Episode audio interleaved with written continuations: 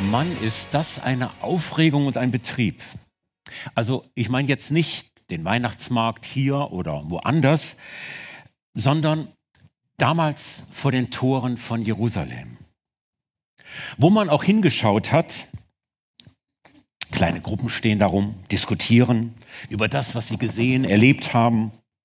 Wir lauschen mal bei einigen von denen. Stell dir mal vor, Gerade als ich meine Begrüßungsrede für den Rabbiner Jesus halten wollte, draußen vor der Stadt, fingen doch tatsächlich an, Frauen und Kinder rumzuschreien. Halleluja! Gelobt sei der da kommt im Namen des Herrn oder Hosianna, Herr, hilf uns. Ich kam gar nicht mehr zu Wort bei diesem Krach. Ist eigentlich eine Frechheit, oder? Überhaupt nicht angebracht. Natürlich ist Jesus was Besonderes, aber mal ehrlich, so besonders eigentlich doch auch nicht. Ganz aufgebracht ist er, dieser Mann. Ein anderer, der Kleidung nach ein Tempelpriester. Er scheint noch aufgeregter zu sein. Was heißt das nichts Besonderes? Wenn du mitbekommen hättest, was für ein unheiliges Chaos er in dem Tempel verursacht hat. Nichts mehr war so, wie es vorher war heilt da einfach so jeden, der zu ihm kommt.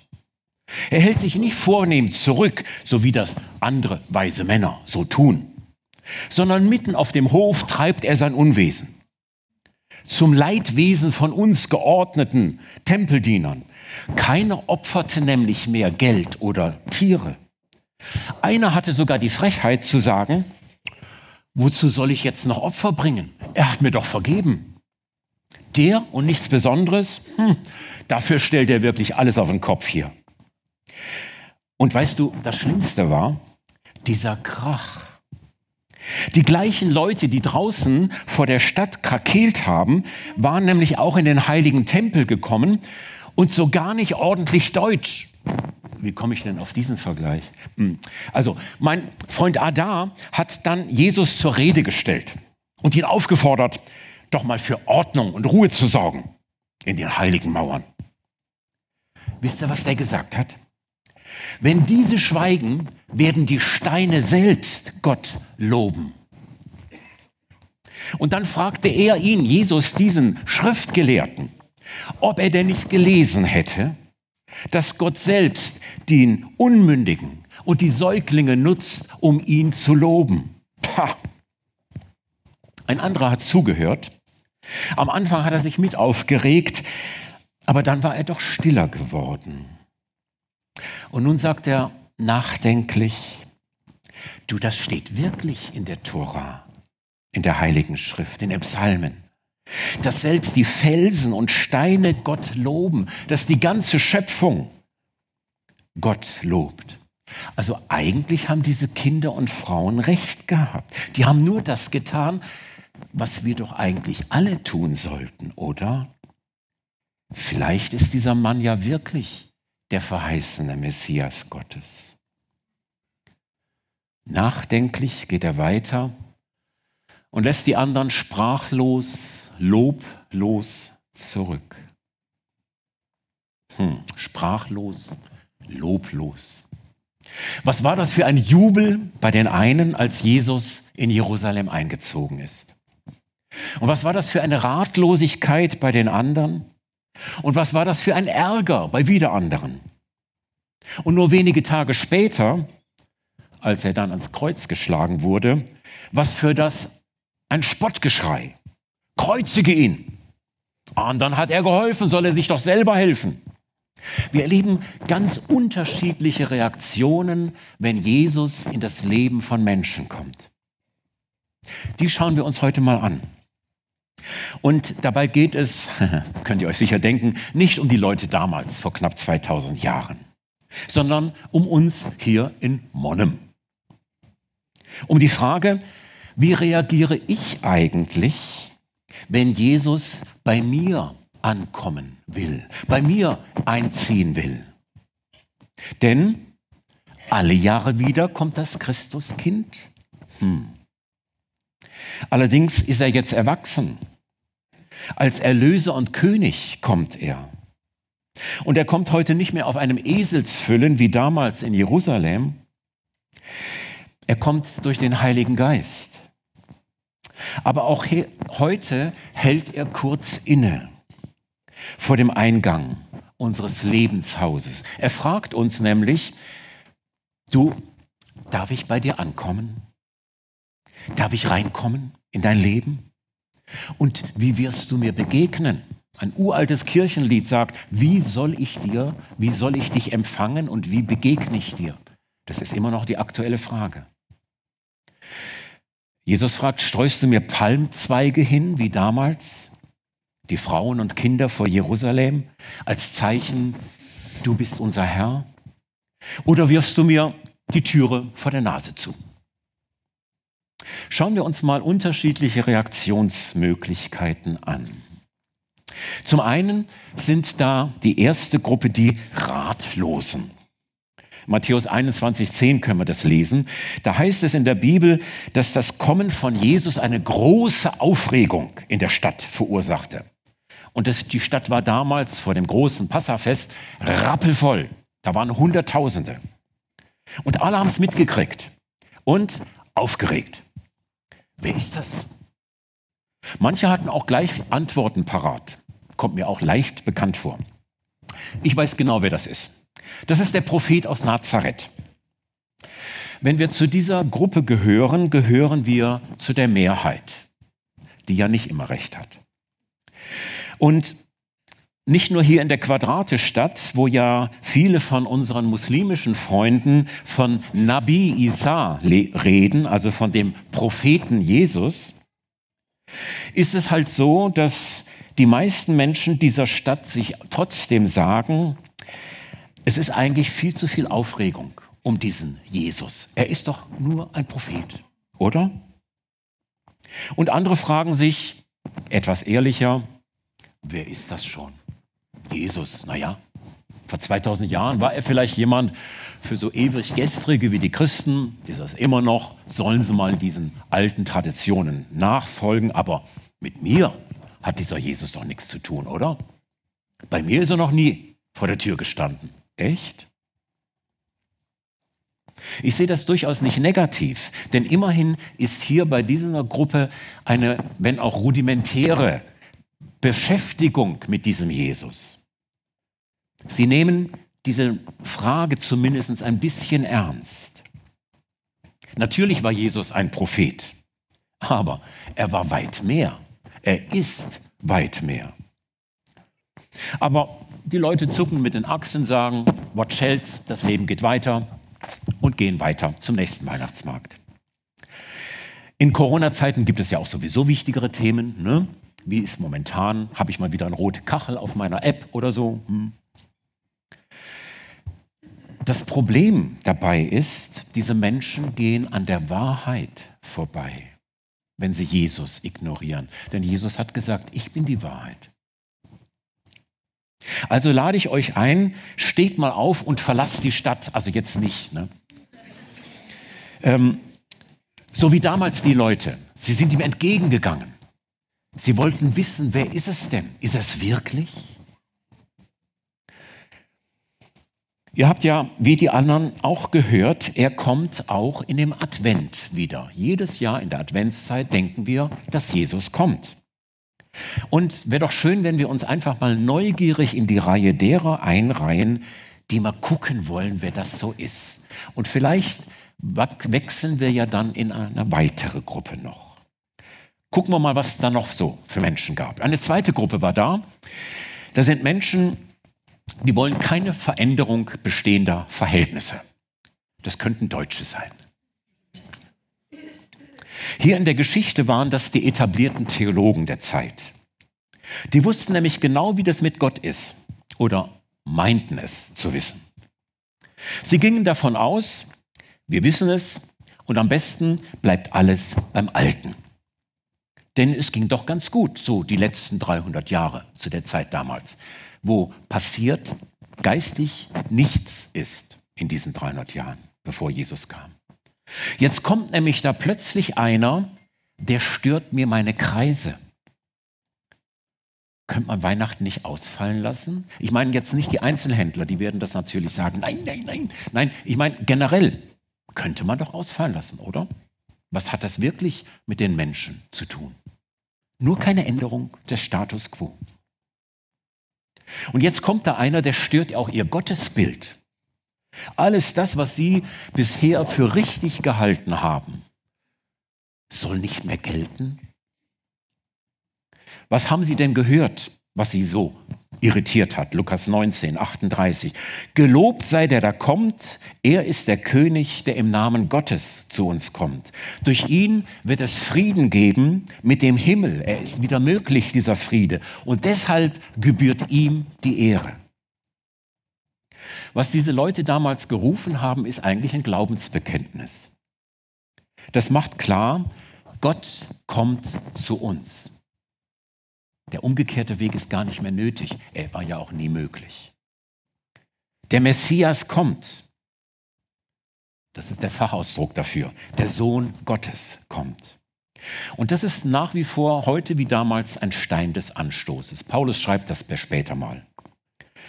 Weil das stört doch die Harmonisierungsbewegungen zwischen verschiedenen Religionen. Gerade gestern hatten wir es mit unseren Verwandten aus Spanien, dass wir nicht wissen, wie lange wir noch sagen dürfen, zitieren dürfen, Jesus ist der einzige Weg zu Gott. Das ist doch intolerant, oder?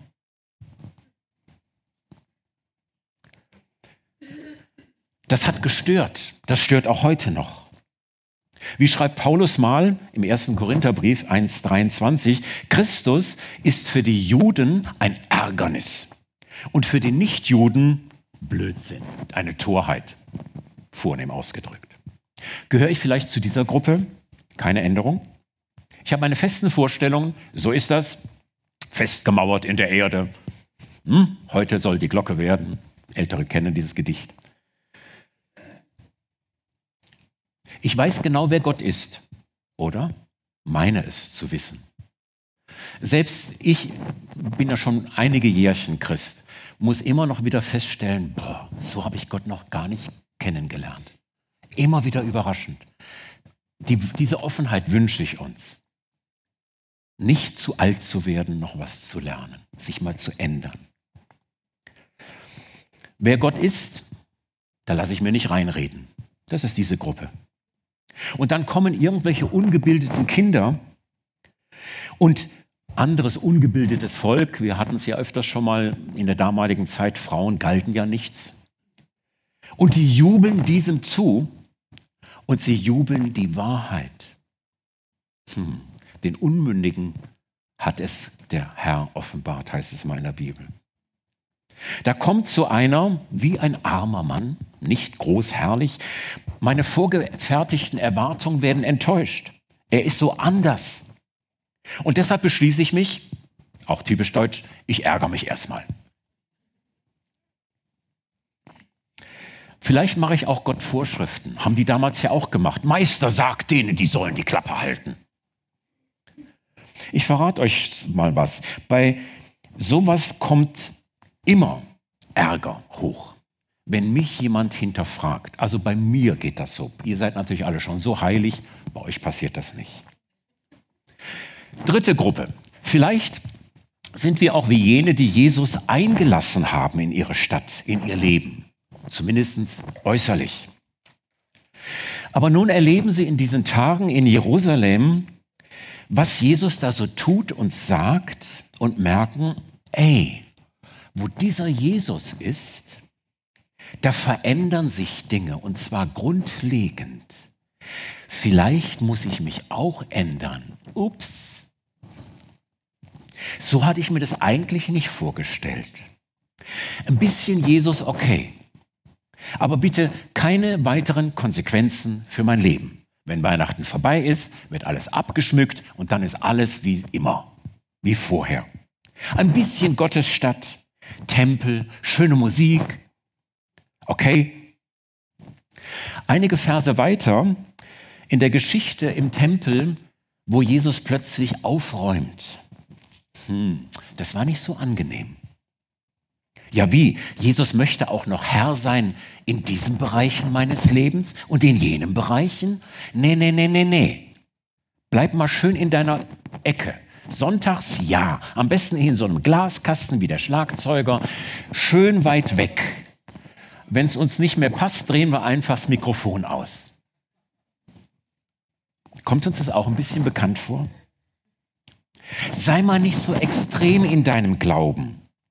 Gut, Weihnachten darf man mal über Jesus reden, man singt ein paar schöne Lieder, Christkindchen und so, ne? aber dann ist fertig. Die Tempelreinigung, ihr Lieben, war extrem. Da ging es richtig zur Sache. Und ein Gleichnis, was Jesus da erzählt hat von bösen Weingärtnern, lest das mal Lukas 20, 9, das ist keine Leitversion, so Weißbrot, religiöses. Da geht es an die Vollen. Lest das mal nach. Boah, ey. Da kann man sich die Zähne dran ausbeißen. Jesus ist extrem. Wenn der Glaube kein Biss hat, ist er kein Glaube, oder? Und da sind wir dann auch wieder versucht, so ein bisschen vom Fan zum Feind zu werden. War ja damals in Jerusalem auch sehr schön. Die gleichen, die gejubelt haben, Halleluja, ein paar Tage später gerufen, Kreuze gehen. Wankelmütig.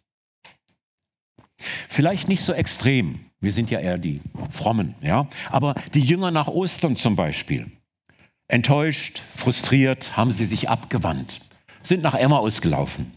Gott sei Dank hat Jesus sie nicht alleine gelassen. Er hat sie wieder zu sich gezogen. Könnt ihr auch mal nachlesen. Ihr habt heute Mittag noch viel zu lesen. Lukas 24. Und dann gibt es noch eine vierte Gruppe. Die habe ich mir bewusst als Höhepunkt zum Schluss aufgehoben.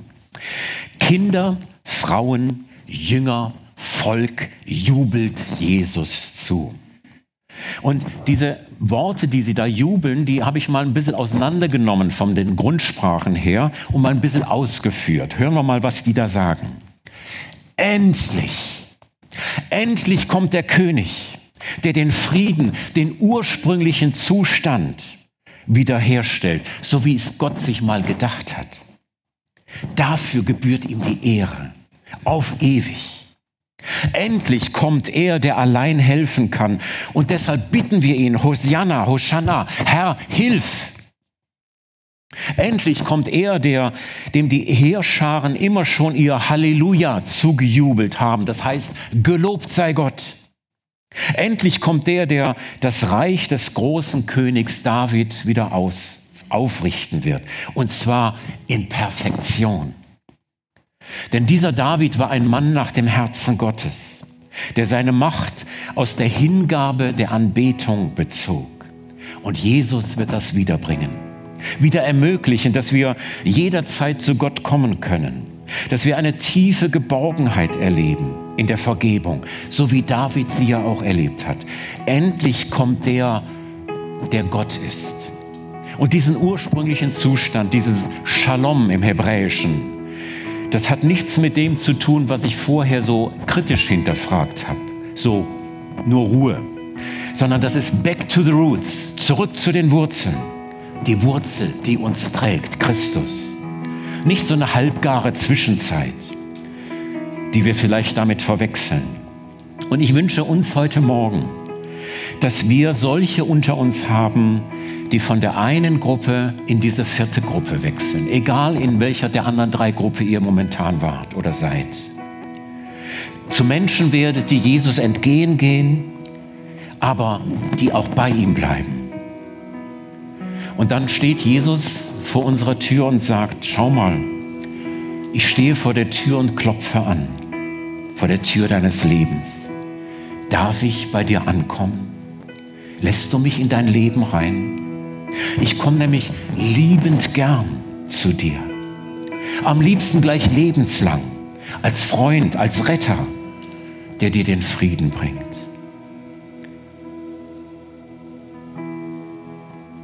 Jesus, du stehst vor unserer Tür. Und es ist so toll, du klopfst an. Du drängst dich uns nicht auf. Aber wir wollen dich kennenlernen als der, der du wirklich bist. Und du bist so viel, viel mehr, als wir uns je vorstellen können. Was du für uns getan hast dort am Kreuz, werden wir nie auf dieser Erde völlig begreifen, sondern erst in der Ewigkeit bei dir.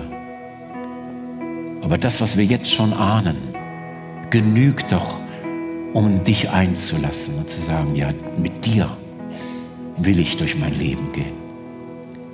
Hier und dann bei dir in der Ewigkeit.